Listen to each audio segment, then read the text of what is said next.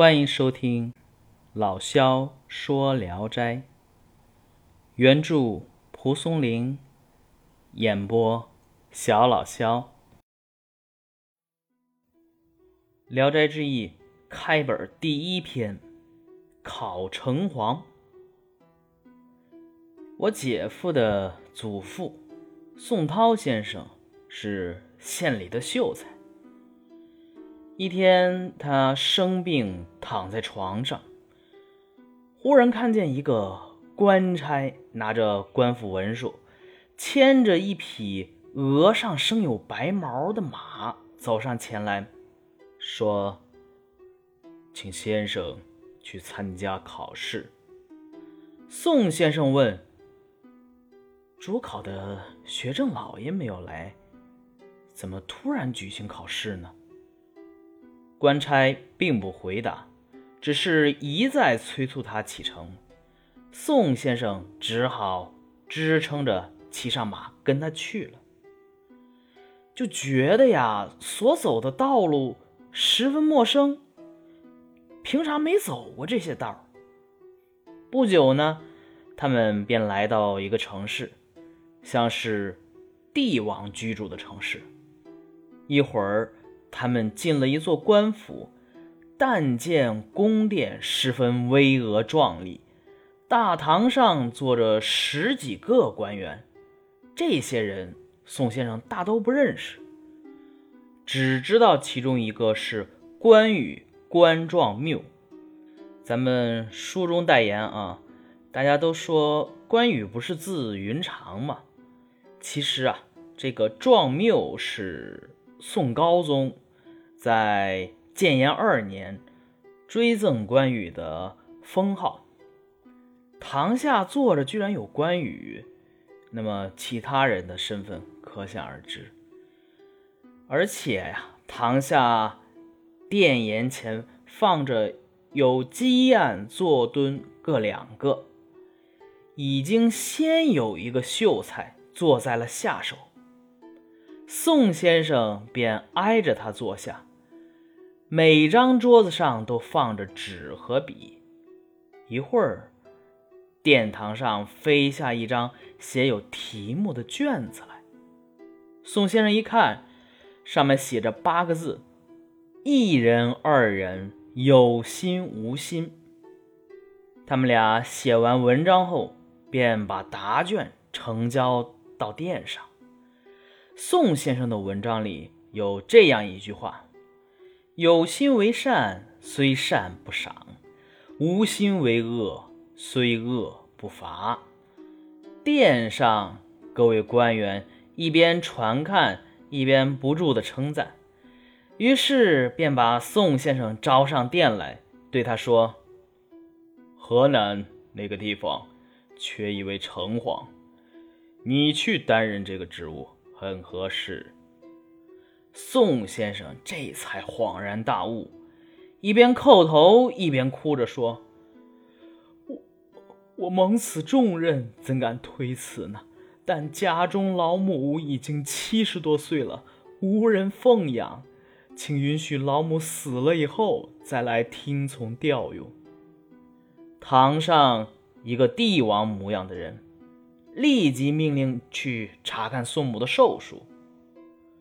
一个留着长胡须的官员拿着记载人寿数的册子翻阅了一遍，说：“宋母还有阳寿九年。”各位官员正在犹豫不决的时候，关圣帝君说：“不妨让那个姓张的秀才先代理九年。”然后再让他去接任。于是帝王模样的人对宋先生说：“本应让你立即上任，现念你有仁孝之心，给你九年的假期，到时再召你前来。”接着又对张秀才说了几句鼓励的话。两位秀才叩头谢恩，一起走下了殿堂。张秀才握着宋先生的手，一直把他送到郊外，并自我介绍说是常山人，姓张，又送给宋先生一首诗做临别留念，但宋先生把诗中大部分词句都忘掉了，只记得中间有“有花有酒春常在，无烛无灯夜自明”这两句。宋先生上马后便告别而去，他回到家中。就好像是从一场大梦中突然醒来一样，其实他已经死去三天了。宋母听见棺材里有呻吟声，急忙把他扶出来。过了半天，宋先生才能说出话来。他派人去常山打听，果然有个姓张的秀才就在那天死去了。过了九年。宋母啊，真的去世了。宋先生将母亲安葬完毕，自己呢，洗浴料理后进了屋子，也就死了。宋先生的岳父家住在城中的西门里。这一天，忽然看见宋先生骑着装饰华美的骏马，身后呢跟随着许多车马仆役，进了内堂，向他拜别，就离去了。全家人都很惊疑，但是这个时候不知道宋先生已经成为了神仙。宋先生的岳父派人跑到宋先生的家乡去打听消息，这才知道宋先生已经死了。宋先生曾写有自己的小传，可惜啊，经过战乱没有保留下来。这里记述的只是个大略情况。好，这个这一篇就讲完了啊。咱们开开篇第一讲啊，考城隍在繁复的《聊斋志异》的不同版本中啊，尽管收录的小说在数目、卷次、篇目排列的次序上有所差异，但有一点，那就是考城隍无论是在蒲松龄的手稿本。还是在后人不同的编辑阶段，一直都是放在第一篇的位置上。更值得注意的是，在《聊斋志异》的评论史上，评论者都非常重视考城隍在《聊斋志异》中的开篇地位。何音说：“一部书如许，托始于考成皇，赏善罚淫之旨现矣。”但明伦说。一部大文章，以此开宗明义。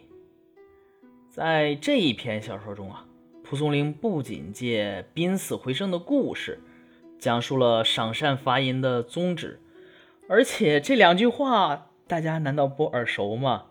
啊，有心为善，虽善不赏；无心为恶，虽恶不罚。这是咱们啊，这个现在好多小说、网络小说里边。天道奖励人的规则呀，经常一缕玄黄之气啊，功德加深啊，可能这个来源就是在这儿。这句话为什么这么重要呢？因为它衡量了整部《聊斋志异》中人物的价值体系标准，而且从哲学和美学的层面表述了《聊斋志异》所展现的理念，而最后的。有花有酒春常在，无灯无烛夜自明。一方面暗示了故事的非人间的环境，也就是志异嘛，反正不是人间的事。